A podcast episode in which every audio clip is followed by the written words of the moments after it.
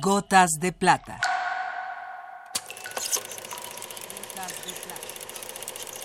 El cine en dosis homeopáticas.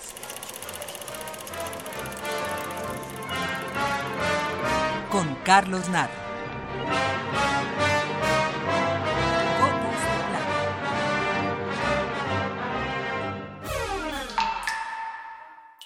Nuestro directorio indica para hoy la letra F. Y aunque la tentación de hablar de Fellini era fuerte, porque después de todo, el tema con el que presentamos estas cápsulas es de una de sus películas, La Estrada. Pero entre tantos notables directores cuyo apellido inicia con la letra F, había una gran presencia de mexicanos. Emilio Indo Fernández, Marcela Fernández Violante, Jorge Fons y un cineasta de amplio reconocimiento en el mundo, Fernando de Fuentes.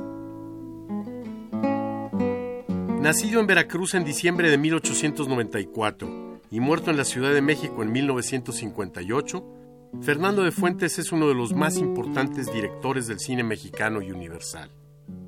Se trata de uno de los más completos cineastas de nuestro país. Escritor, productor, editor y director, realizó una obra amplia y variada.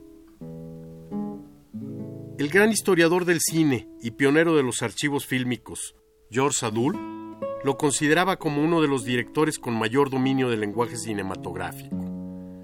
La vitalidad de sus obras principales, casi 70 años después de realizada, así lo confirma. Un extraordinario sentido visual y la belleza y plasticidad de sus formas de componer el cuadro se suman a un gran dominio de los aspectos técnicos para hacer de Fernando de Fuentes un cineasta notable por su rigor formal. Pero no solo es la forma lo que podemos admirar en la obra de Fernando de Fuentes.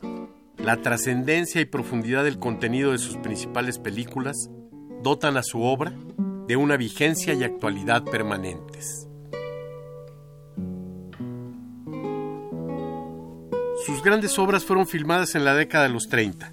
El prisionero 13, El compadre Mendoza, La familia Dressel, Allá en el Rancho Grande, Vámonos con Pancho Villa, y durante 20 años más continuó dirigiendo intensamente otros 30 títulos, que si bien no alcanzan la perfección de aquellas, siempre tienen algo importante que aportarnos.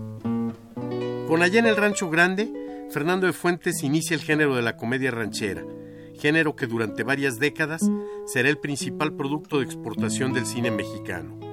También es en esta película con la que Gabriel Figueroa, que se había iniciado al lado de Tissé durante la aventura mexicana de Einstein, cobra notoriedad.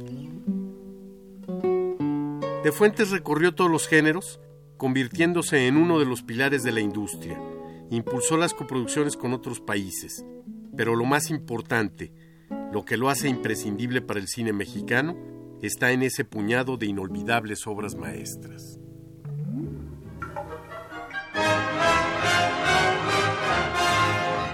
Hasta aquí la dosis de hoy. Gotas de plata. Gotas de plata.